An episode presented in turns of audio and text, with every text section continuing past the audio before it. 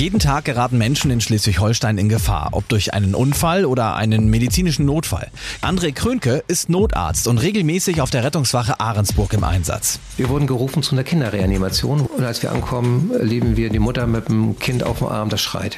Aber ein schreiendes Kind muss nicht wiederbelebt werden. Und das ist natürlich ein Glücksmoment, der mir sehr nahe ging. Wie sieht der Alltag eines Notarztes bei uns in Schleswig-Holstein aus? Darüber sprechen wir in der aktuellen Folge. Mehr als 80.000 Menschen in Schleswig-Holstein stehen täglich bereit, um Menschen in Not zu helfen. Uns erzählen sie ihre Geschichte. Aus Einsätzen, von Notfällen und von Menschlichkeit. Wir nehmen euch mit in die Einsätze und hören, wie wichtig diese Arbeit Tag für Tag ist damit wir alle in Sicherheit leben können. Blaulicht, der Helfer-Podcast mit Matze Schmark. Und der Notarzt, der hier gerade schon beschrieben wurde in unserem kleinen Intro, der ist jetzt bei mir, beziehungsweise ich bei ihm, denn ich bin auf der Rettungswache in Ahrensburg und bei mir ist André Krücke. Moin. Moin, moin, ich grüße dich. Ja, wir sitzen ähm, witzigerweise in einem äh, kleinen Mini-Schlafzimmer hier auf der Rettungswache in, in Ahrensburg. Äh, was ist das hier? Hier steht ein Fernseher, ein kleiner Schreibtisch. Das ist unser Aufenthalts- und Übernachtungsraum, den wir hier in Ahrensburg haben. Und tatsächlich ist hier nicht viel drin, weil wir auch die meiste Zeit unterwegs sind. Das heißt, das ist einfach äh, also das Nötigste, was äh, ein Arzt in dem Fall braucht, ja, oder ein Mensch, muss man sagen. Ein Bett. Ihr müsst auch mal schlafen. Das auf jeden Fall. Aber natürlich sind wir als Team im Einsatz und wir haben zusammen mit unseren Rettungssanitätern und Notfallsanitätern einen großen Aufenthaltsraum, eine Gemeinschaftsküche und auch ein Büro, wo wir unsere Protokolle noch einmal ablegen müssen. Das ist gemeinschaftlich vorne im vorderen Bereich und hier ist es, wenn man sich mal zurückziehen muss, möchte und auch ein bisschen Ruhe haben möchte. Okay, ansonsten äh, ja, beginnt hier dein Dienst wann und wie? Also du kommst dann zum, zur Notarztschicht äh, und was läuft dann da ab? Du bist ja sonst im Alltag bist du normaler Arzt oder kannst du uns das kurz erklären? Also bei mir ist es äh, etwas besonders. Ich bin im normalen Alltag ähm, Arzt in der Flüchtlingsunterkünften in Schleswig-Holstein und versorge dort die ankommenden Flüchtlinge. Ich bin Facharzt für Anästhesie und ich bin Allgemeinmediziner und mein Dienst hier beginnt meistens um 19 Uhr abends, nachdem man den Tagesbereich so hinter sich gebracht hat und schon ein bisschen Ruhe haben konnte nach dem normalem Tagesablauf. Und wir arbeiten entweder von 19 bis 7 oder von 19 bis 19 Uhr hier in Arnsburg. 19 bis 19 heißt 24 Stunden. Das sind dann 24 Stunden, was auch nur machbar ist, wenn man zwischendurch ausreichend Ruhezeit hat. Das ist der Grund, weswegen viele von uns hier auch nur zwölf Stunden machen. Die Einsätze sind doch sehr strapaziös zwischendurch. Das äh, sprichst du gerade schon an. Es kann dann ab dem Zeitpunkt, wo du deine Schicht beginnst, jede Sekunde was passieren. Weil man sagt ja nicht so kurz Stopp, wir machen kurz Übergabe, sondern es kann dann jederzeit passieren. Wie schnell kannst du aus deinem dann doch normalen Alltag in diese Notfallversorgung umswitchen? Das kann ich sehr gut. Ich glaube, das können auch die allermeisten Kollegen, die das machen, sehr gut, denn wir machen das mit viel Empathie und viel auch Spaß an der Teamarbeit und Spaß daran, dass wir Menschen helfen können, die wirklich in dieser Not dringend Hilfe brauchen und da ist man schnell dabei. Deswegen sind wir auch hier. Mhm. Und wir sind ein Team und das Wichtige ist, dass wir wirklich immer auch im Team arbeiten und im Team hat es auch dann die Freude, dass man gemeinschaftlich helfen kann und auch Not lindern kann in allermeisten Fällen und auch Hilfe bringen kann. Jetzt kennt man das, wenn man äh, draußen unterwegs ist, wenn man jetzt in Ahrensburg, es geht ja nicht nur in Ahrensburg so, das ist in allen Kreisen in Schleswig-Holstein so, also man ist unterwegs, man sieht einen Rettungswagen, den nennt ihr RTW. Richtig, das ist der Rettungstransportwagen, wo die Patienten transportiert werden. Also eine Liege. Ja, okay. Das ist also der, der wo äh, ja, Notfallsanitäter, Rettungssanitäter drin sind. Äh, und dann gibt es ein, ja, manchmal so ein Bulli, würde ich jetzt mal sagen, oder, oder ein Bus oder was, der hinterherfährt, oder ist auch ein Kombi manchmal. Äh, das sind dann äh, Notarzteinsatzfahrzeuge, habe ich vorhin schon aufgegriffen, NEF. Das ist dann dein Arbeitsplatz. Warum ist das eigentlich getrennt voneinander? Das ist richtig, das ist ja mein Arbeitsplatz. Es ist typischerweise eine Vito oder ein VW-Bus. Das sind die typischen Fahrzeuge in Schleswig-Holstein des letzten Jahrzehnts. Und in diesem Auto sitzt immer ein Notfallsanitäter, der den Notarzt oder die Notärztin fährt und dementsprechend Material, mit dem auch wir beide gemeinsam eigenständig zum Einsatz kommen können. Wir haben festgestellt aus den Jahrzehnten der, der Bundesrepublik-Geschichte, dass nicht jeder Patient einen Notarzt braucht, aber viele Patienten müssen transportiert werden. Und oftmals ist es ausreichend, dass der Notarzt vor Ort hinkommt, eine Therapie macht, den Patienten sozusagen stabilisiert und dann der Patient von den Notfallsanitätern und Rettungssanitätern ins Krankenhaus gefahren wird. Das heißt, deine Arbeit als Arzt ist manchmal vor Ort schon beendet. Du kannst dann schon wieder auf die Wache oder was passiert da? Tatsächlich ist es in vielen Fällen vor Ort beendet. Das liegt auch daran, dass wir wirklich sehr gute Notfallsanitäter haben, die sehr viel eigenständig arbeiten. Und es geht selten auf die Wache zurück. Oftmals kommt kaum, dass wir wieder im Auto sitzen und uns auf Funk frei melden, die Anforderung von der Leitstelle zum nächsten Einsatz zu fahren. Das heißt, es geht von Einsatz zu Einsatz, man kommt dann gar nicht zurück, solange Sprit im Tank ist. Solange Sprit im Tank ist, genau. Ist ja sicherlich interessant, auch mal zu wissen, wir alle wissen, wenn wir in Not sind, müssen wir die 112 wählen, dann äh, wird einem geholfen, dann sagt man der Leitstelle, was man hat. Ähm, die entscheiden oft schon aufgrund dessen, was da am Telefon kommt, äh, ob ein Notarzt hinzugezogen wird oder nicht, oder wann ist diese Entscheidung? Das ist richtig. Das passiert meistens schon direkt bei der Leitstelle. Wer die 112 wählt, gerät an einen ähm, Leitstellendisponenten, der eine strukturierte Abfrage macht und anhand der strukturierten Abfrage auch oftmals entscheiden soll, muss und bitteschön auch tut, dass der Fall nicht so dringend ist, sondern ganz normal in ein Krankenhaus oder zu einem kassenärztlichen Notdienst geht. Wenn ein Rettungswagen gebraucht wird, man also einen lebensbedrohlichen Notfall feststellt, dann schickt man einen Rettungswagen los und hat, dann gibt es weitere Kriterien, ähm, wann der Notarzt mit dazu geschickt wird. Mhm.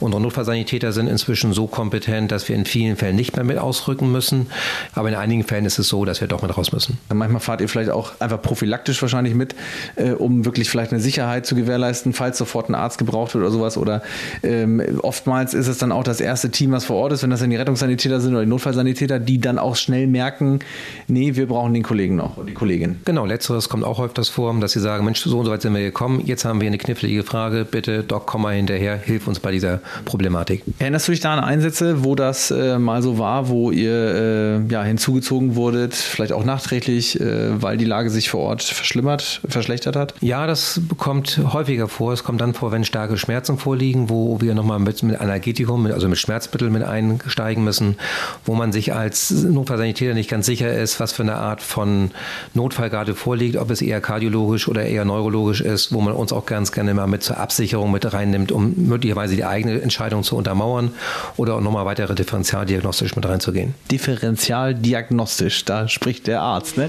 Ja, ja natürlich. Das ist ja irgendwie auch mit angeboren im ja. Beruf. Also wir gucken schon nach äh, gemeinschaftlich nach, ob es eher diagnostisch in die eine Richtung geht und in die andere Richtung geht. Mhm. Das Besondere bei uns in der Präklinik, also bei unseren Patienteneinsätzen außerhalb des Krankenhauses ist, dass wir in vielen Fällen nicht exakt sagen können, was der Patient hat, aber die Symptome oftmals so weit schon anbehandeln können, dass ähm, die Problematik nicht schlimmer wird und wir ihn gut vorbereiten, dass im Krankenhaus nachher die letztendlich richtige Diagnose gemacht werden kann. Sicherlich auch, also du hast ja äh, in deiner Ausbildung zum Arzt äh, auch mal ein Krankenhaus von innen gesehen, logischerweise. Ähm, es ist ja äh, wahrscheinlich doch was ganz anderes, ich sage jetzt mal auf der Straße unterwegs zu sein und das alles mobil zu tun, oft im widrigen Gelände. Ähm, ich denke jetzt an schwere Verkehrsunfälle, die leider leider immer noch passieren. Ähm, was heißt immer noch? Passieren teilweise auch häufiger, weil wir immer mehr Autos auf den Straßen haben. Ich frage mich manchmal, muss man da manchmal als Arzt auch ein bisschen improvisieren, weil die Lage das gar nicht anders hergibt? Ja, also die Lage ist die Lage und die Lage lebt. Ich glaube, dieses Stichwort kennt jeder, der im Feuerwehr und im Rettungsdienst unterwegs ist, auch in der Polizei. Die Lage lebt. Wir trainieren vorher ähm, Einsätze, wir trainieren ein Traumatraining, wir trainieren Reanimation, wir trainieren den Umgang in lebensbedrohlichen Lagen mit Kindern und dann ist die Lage plötzlich vor Ort ganz anders. Und da muss man das, was man gelernt hat, adaptieren an die aktuelle Situation und gemeinschaftlich immer wieder absprechen, was machen wir jetzt, wie ändern wir unser Thema. Gerade wenn wir in größeren Schadensfällen unterwegs sind, dann gibt es das Stichwort 10 for 10. Lass uns mal für 10 Sekunden alle gemeinschaftlich jetzt eine Pause machen. Wir stellen uns alle kurz zusammen. Einer sagt, was er denkt, der andere stimmt zu oder nicht zu und man entscheidet innerhalb von 10 Sekunden, was demnächst gemacht wird.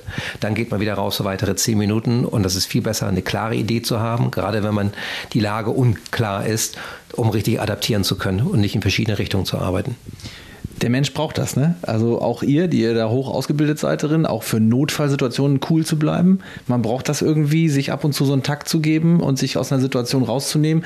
Das ist so, wie man würde jetzt sagen, lass mal kurz Pause machen. Also ihr macht ja keine Pause, wenn da jemand lebensbedrohlich liegt, ja, ähm, und eure Hilfe braucht. Aber man braucht so ein, man braucht so ein kurzes Zusammenreißen, dass man einmal kurz, äh, wie soll ich sagen, so ein bisschen Luft schnappt und da objektiv nochmal drauf guckt. Das machen wir auch, wenn wir Diagnostik machen und ich gucke gerne meine Kollegen im Team mit an und sage, hier stehen wir jetzt, das ist mein Gedanke, in die Richtung laufen wir jetzt weiter. Seid ihr alle mit einverstanden? Und ich erwarte konstruktive Kritik, wenn jemand der Meinung ist, dass auch andere Ideen möglich sind.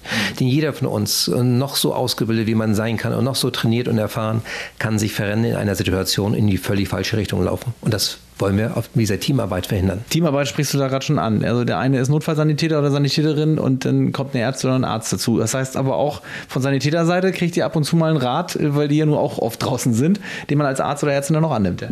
Wir hatten tatsächlich früher in der früheren Vergangenheit ähm, eine steilere Hierarchie gehabt und die ist glücklicherweise inzwischen sehr, sehr aufgeweicht, sodass man sich gegenseitig Tipps geben kann, aber auch sich gegenseitig korrigieren kann. Die, jeder hat so seinen Fachbereich, seinen, äh, seinen Schwerpunkt und so wie ich mich vom Rettungssanitäter, auch Notfallsanitäter erinnern lasse an das, was möglicherweise ich verkehrt gemacht habe, so nehmt ihr auch entgegen. Sie sind zum Beispiel die Chefs des Transport, wenn ich sage, ich glaube, ich habe eine andere Idee für einen Transport. Lagerung oder Transport oder Zielklinik oder, oder, oder. So kommt man miteinander zum besten Ziel. Denn der Patient ist das Zentrum unseres Handels. Jetzt frage ich dich mal, was so, wie man das äh, vielleicht so von Mensch zu Mensch in Schleswig-Holstein einfach mal fragen würde. Ihr begebt euch ja immer in euren Einsätzen und auch in deinem Beruf allgemein. Hast du dich dazu entschlossen, äh, mit Menschen zu arbeiten? Vor allem im Notarztgewerbe, sag ich mal, ja auch wirklich mit äh, Leben und Tod. Da geht es oft eben nur mal um Leben und Tod. Es geht um Menschenleben nehmen wir mal als Überschrift. Warum, und das frage ich jetzt einfach mal flapsig, warum tut man sich das freiwillig an, dass man sagt, ich gehe in die Situation noch mit rein und ähm, will da verantwortlich sein, in dem Moment auch vielleicht, ja klar, ein Leben zu retten. Aber äh, es geht ja leider auch nicht immer. Stimmt, wir sind nicht immer erfolgreich, leider. Aber tatsächlich diejenigen, die von uns den Beruf ergreifen, im Rettungsdienst, im, in der Medizin grundsätzlich, wir sind ja Menschen, die anderen Menschen helfen wollen. Das ist so die grundsätzliche, was ich aus meiner Studentenzeit noch mitbekommen habe. Das ist das, was auch die allermeisten meiner Kommilitonen wollten, was ich im Rettungsdienst, auch wenn wir hier ausbilden, immer wieder mitbekommen. Wir wollen helfen. Und das Besondere am Rettungsdienst ist, ich sehe mit dem, was ich gelernt habe, mit dem, was ich jetzt am Patienten anwende, auch sofort, wie weit ich erfolgreich sein kann und Hilfe leisten kann.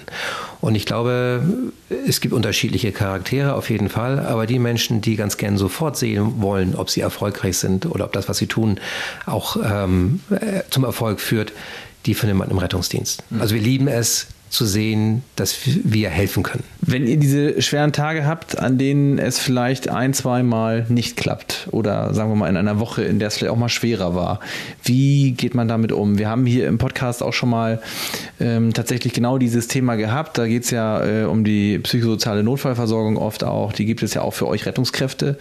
Ähm, du sagst das ja selber die ganze Zeit und ich erlebe dich gerade auch so. Ähm, wir sind alle Menschen, ob da, äh, hast du gleich zu Beginn gesagt, Doktor davor steht oder nicht ähm, wie macht man das dann, zu wissen, ich habe es jetzt nicht geschafft? Das macht jeder sehr unterschiedlich. Ich finde es gut, dass wir die PSNV, diese psychosoziale Notfallversorgung haben. Die ist ja durchaus vom ASB hier im Kreis Stormann auch mit gegründet worden. Das ist einer der ersten in Schleswig-Holstein, die nicht nur dafür da sind, um trauernde Angehörige zu begleiten, das war der Anfang mal, sondern auch darum, um uns zu begleiten, wenn wir Probleme haben. Jeder geht anders damit um in meinen Fällen ist es so, ich rede gern darüber. Ich, ich erinnere mich an einen Fall, wo ich ein Kleinkind reanimieren musste bei einem Verkehrsunfall und das war nicht erfolgreich, wie Wiederbelebungen nach Verkehrsunfällen leider häufig sind.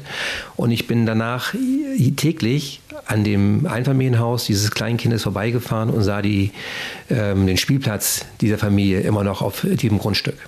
Und das ist mir lange, lange Zeit nicht aus dem Kopf gegangen. Auch weil ich mich halt immer wieder daran erinnert fühlte. Ich habe das eingebaut in meine Vorträge. Ich habe viel Reanimation in Arztpraxen und andere Reanimationsunterrichte in verschiedensten Ebenen geleitet und durchgeführt und habe das regelmäßig erzählt so wie ich es auch jetzt so erzählen kann. Und dieses Erzählen ist für mich eine Verarbeitung. Mhm. Aber jeder macht es anders und es ist gefährlich, wenn man es in sich hineinfrisst. Das hat langfristige Folgen, kann langfristige Folgen haben. Und deswegen freue ich mich, dass wir die PSNV haben, die uns dabei unterstützen kann, uns Wege aufzeigen kann, auch gerade uns älteren Kollegen, wie wir damit umgehen können. Also wer das nochmal nachhören möchte, bei uns im Podcast, der muss ein paar Folgen vorgehen quasi. PSNV gibt es ja auch vom Landesfeuerwehrverband in Schleswig-Holstein. Da haben wir nämlich mit dem zuständigen gesprochen und äh, PSNV heißt psychosoziale Notfallversorgung und du sagst es ja gerade, die gibt es für Retter, die gibt es aber auch für Angehörige und wer da mal mehr drüber wissen will, kann da gerne noch mal reinhören. Jetzt, ähm, André, ja, an was erinnerst du dich als Notarzt? Äh, du hast jetzt gerade schon einen Einsatz angerissen. Ähm, ihr erlebt so viel, sicherlich auch ich sag mal, Standards, die man kennt, die auch schnell äh, abgehandelt sind, weil sie vor Ort sich vielleicht gar nicht so, so schwer entpuppen, wie sie dann gemeldet wurden. Aber es kommen ja sicherlich auch mal komplizierte Einsätze oder sowas dazu. Ähm, was würdest du sagen, auch bei dir nach all den Jahren äh, bleibt immer noch mal hängen oder war mal außergewöhnlich, weil man da äh, auf eine andere Art und Weise funktionieren musste? Außergewöhnlich sind immer die Einsätze, muss ich ehrlich sagen, die in besonderem Umfeld passieren.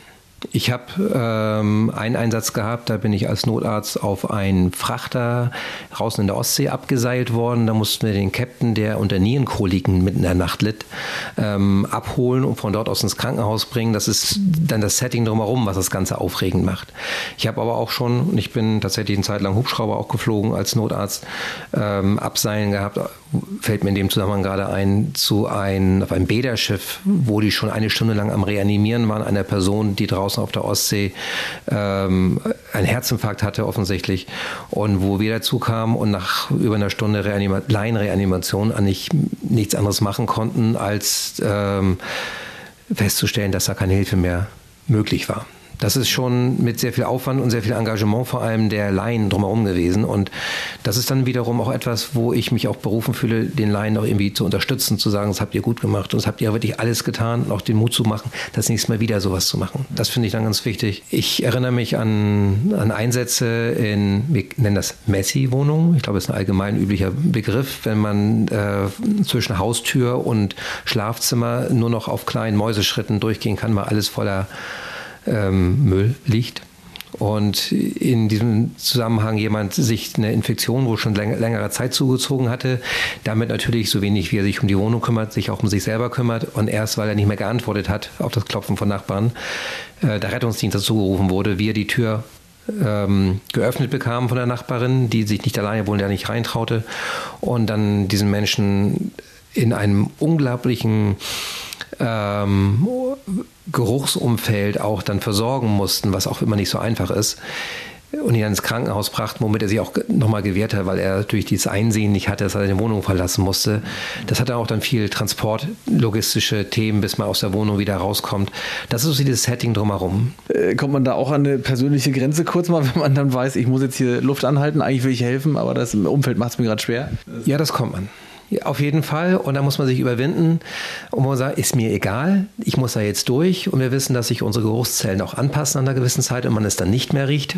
Dann ist das auch soweit gut. Du hast gerade schon angesprochen, es gibt ja auch viele schöne Momente und viele schöne Einsätze. Ähm, was erinnerst du dich da vielleicht, wo du sagst, das war besonders toll und da kann ich heute noch mit ganz tollen Gedanken dran denken, weil das mich auch größer gemacht hat, weil mir das auch viel gibt. Wir wurden gerufen zu einer Kinderreanimation, wo es hieß, kleines Kind sei reanimationspflichtig und kommen an nach nächtlicher Fahrt von zehn Minuten, was ziemlich lange ist, wenn man sich an solche Kinder und erinnert. Und da ist natürlich Fahrer und äh, Beifahrer beide auch angespannt, was da passiert. Und als wir ankommen, erleben wir die Mutter mit dem Kind auf dem Arm, das schreit dann sind wir schon mal happy und zufrieden und wir kümmern uns hinterher drum herum, das Kind schreit, was es wirklich hat. Aber ein schreiendes Kind muss nicht wieder belebt werden. Und das ist natürlich ein Glücksmoment, der mir sehr nahe ging. Mhm. Ist das auch so, dass ihr schnell, wenn ihr an Einsätze kommt, es muss ja gar nicht nur jetzt sowas sein äh, mit einem kleinen Kind, klar, das schreit, da ist eindeutig es lebt. Ähm, ist das oft so, dass ihr aufgrund der Erfahrung oft schon seht, was an Unfallstellen, was an Einsatzstellen los ist, wenn man Menschen sieht, wie die sich geben, wie die sich bewegen? Wenn ich mir jetzt zum Beispiel bei einem Unfall was breche, würdest du mir das recht schnell ansehen dann? Also beim Bruch ist es nicht mal ganz so einfach. Wie gesagt, wir machen vor allem Symptombehandlung und nicht eine eindeutige Diagnostik. Aber tatsächlich, in vielen Fällen sieht man schon, wie der Mensch sich benimmt, wie er sich äußert, ob es stimmt oder nicht stimmt, was da so erzählt wird. Man entwickelt mit der Zeit ein Gefühl dafür. Und man formt auch dieses Bauchgefühl zu sagen, nee, da stimmt was nicht. Der lächelt mich zwar an, nehmen wir mal so den typischen Unfall, der lächelt mich zwar an und läuft durch die Gegend, aber irgendwie benimmt er sich doch komisch und behält sich nicht so rationell, wie wir uns das vorstellen würden, trotz Schock beim Unfall. Und da muss man auch ein zweites Mal hingucken, ob er nicht vielleicht auch eine Verletzung hat oder mich doch irgendwo ein Anpralltrauma hat seines Kopfes, wo er sich den Kopf verletzt hat, was erst Stück für Stück dann wirksam wird. Eins der Gründe, weswegen wir auch bei Unfällen, wo mehrere Menschen verteilt, äh, beteiligt sind, äh, regelmäßig im fünf Minuten Abstand ungefähr die Menschen nochmal angucken, um zu gucken, ob die Erstdiagnose, die wir gemacht haben, auch immer noch richtig ist. Weil sich viele Dinge im Körper noch bewegen können. Also gerade bei Unfällen, wir erleben es ja äh, oft nur von der Radioseite bei uns, aber wir geben natürlich viele Unfälle durch. Und wir wissen auch äh, bei uns im Studio, wenn wir nach einer ungesicherten Unfallstelle eine Vollsperrung durchgeben, wo ein Rettungshubschrauber landet, dass da mehr los ist. Das kriegen wir sehr, sehr häufig mit. Und ich glaube, wenn man regelmäßig wie ihr an Unfällen zu Unfällen gerufen wird oder wie wir über Unfälle berichten, um die anderen Menschen zu warnen, um Verkehr umzuleiten, dann checkt man oft auch, mit welcher Häufigkeit es tatsächlich immer noch zu Unfällen kommt. Ähm, also ich würde bei uns behaupten, es ist nahezu täglich und äh, einmal die Woche haben wir auch eine Vollsperrung einer Autobahn. Das ist so mittlerweile einfach. Wenn du zu schweren Verkehrsunfällen gerufen wirst, bist du ja meistens wahrscheinlich auch nicht allein. Sind dann da auch mehrere Notärzte vor Ort? Also wenn ich jetzt mal an Autobahnen denke, ähm, wie läuft das ab? Du kannst dich ja da nicht um vielleicht bei einer Massenkarambolage oder so dabei sein. Brauchen ja bloß vier Autos sein. Du kannst dich ja nicht um alle gleichzeitig kümmern. Ja, wir haben da mehrere Stufen, wenn es um einen Massenanfall von Verletzten geht. Und glücklicherweise wird es oftmals schon von der Leitstelle ausgerufen, weil die entsprechende Anrufe bekommen vom Unfall. Und es gibt das erst eintreffende Rettungsmittel. Das kann auch meistens ein RTW, aber kann auch mal ein Notarzt sein. Und entweder von der Leitstelle oder von uns wird dann entsprechend Personal nachbeordert. Es geht nicht nur um die Therapie vor Ort, um die Menschen aus den Fahrzeugen herauszubekommen, sondern sie müssen ja auch verteilt werden auf verschiedene Krankenhäuser. Mhm. Selbst ein Universitätsklinikum ähm, hat nicht gerne fünf Personen gleichzeitig in seinem Schockraum, sondern es macht dann Sinn, es um verschiedene Krankenhäuser drumherum zu verteilen. Und gerade hier, wenn wir uns hier im Speckgürtel von Hamburg befinden, verteilen wir gerne einen Teil nach Schleswig-Holstein oder einen Teil nach Hamburg hinein. Kann man das so vielleicht auch mal äh, Patienten äh, oder Angehörigen versuchen zu erklären? Weil manchmal fragt man sich ja wahrscheinlich schon, warum haben die jetzt meinen Angehörigen hier nach einem Unfall oder nach einem Herzinfarkt sonst wohin geflogen? Wie kannst du das einfach als Arzt, aus Arztsicht einfach mal ganz äh, schnell, du hast es ja gerade schon so umrissen, äh, vielleicht Angehörigen auch mitteilen oder wenn man sich da Sorgen macht, warum sind die so weit weggefahren oder geflogen worden, ähm, warum das manchmal so ist? Das ist eigentlich ziemlich einfach erklärt. Wir haben Krankenhäuser verschiedener Behandlungsstufen, einer Grundbehandlung, einer Schwerpunktbehandlung, einer Maximalbehandlung, ganz grob gesagt. Und je nachdem, was wir für eine Erstidee haben, was passiert ist beim, Unfall, habe ich nur ein gebrochenes Bein oder kann das sein, dass es im Bauchraum einige Sachen zerrissen sind, entscheiden wir, in welche der drei Kategorien der Patient hin muss. Und dann fragen wir die Leitstelle, wer hat jetzt die Kapazität, genau diesen Patienten ideal zu versorgen. Und dann kann das durchaus sein, dass man mal anstatt in, nach Lübeck nach Hamburg geflogen wird. Sehr, sehr schön. Ich sage ganz lieben Dank, dass ich da sein konnte heute ähm, und ja, mal so einen Einblick gekriegt habe, so ein kleines bisschen, wie das aussieht, wenn man als Notarzt unterwegs ist ist. Ich glaube, ganz wichtig war aber auch mal zu zeigen, diese Barriere mal so ein bisschen aufzubrechen. Ähm, das sind Ärzte, die da kommen und man hat manchmal auch Vorurteile. Denkt manchmal, warum sind die so schnell? Dann sind die schnell wieder weg. Ihr habt Gründe, äh, warum Dinge so sind, glaube ich, aber bei dir hat man heute, glaube ich, auch gemerkt, das sind ganz, ganz tolle Menschen, die einfach auch da sein wollen und wenn das an einem Einsatz nur so kurz dauert, dann wird man woanders gebraucht. Ähm, ist es vielleicht auch schön, mal so eine Bühne zu haben, den Menschen mal ein bisschen zu erklären, was man eigentlich gerade macht, ne? dass man das nicht absichtlich tut, sondern dass Dinge auch ja ähm, so kommen, weil eben so viel Hilfe Hilfe gebraucht wird. Ja. Und ich würde mich freuen, wenn noch mehr Menschen Medizin studieren wollen und Notarzt werden wollen und das, was wir an medizinischer Daseinsvorsorge betreiben, mit unterstützen. Vielen Dank. Blaulicht, der Helfer-Podcast. Ihr wollt uns eure Geschichte erzählen. Ihr wart selbst schon mal als Retterin oder Retter live dabei oder euch wurde geholfen. Dann schreibt uns auf rsh.de. Das war Blaulicht der Helfer-Podcast. Ein RSH-Original-Podcast von Ulrike Kirchner und Matze Schmark. Alle Folgen hört ihr auf rsh.de und in der RSH-App. Eine Produktion von Regiocast, deutsches Radiounternehmen.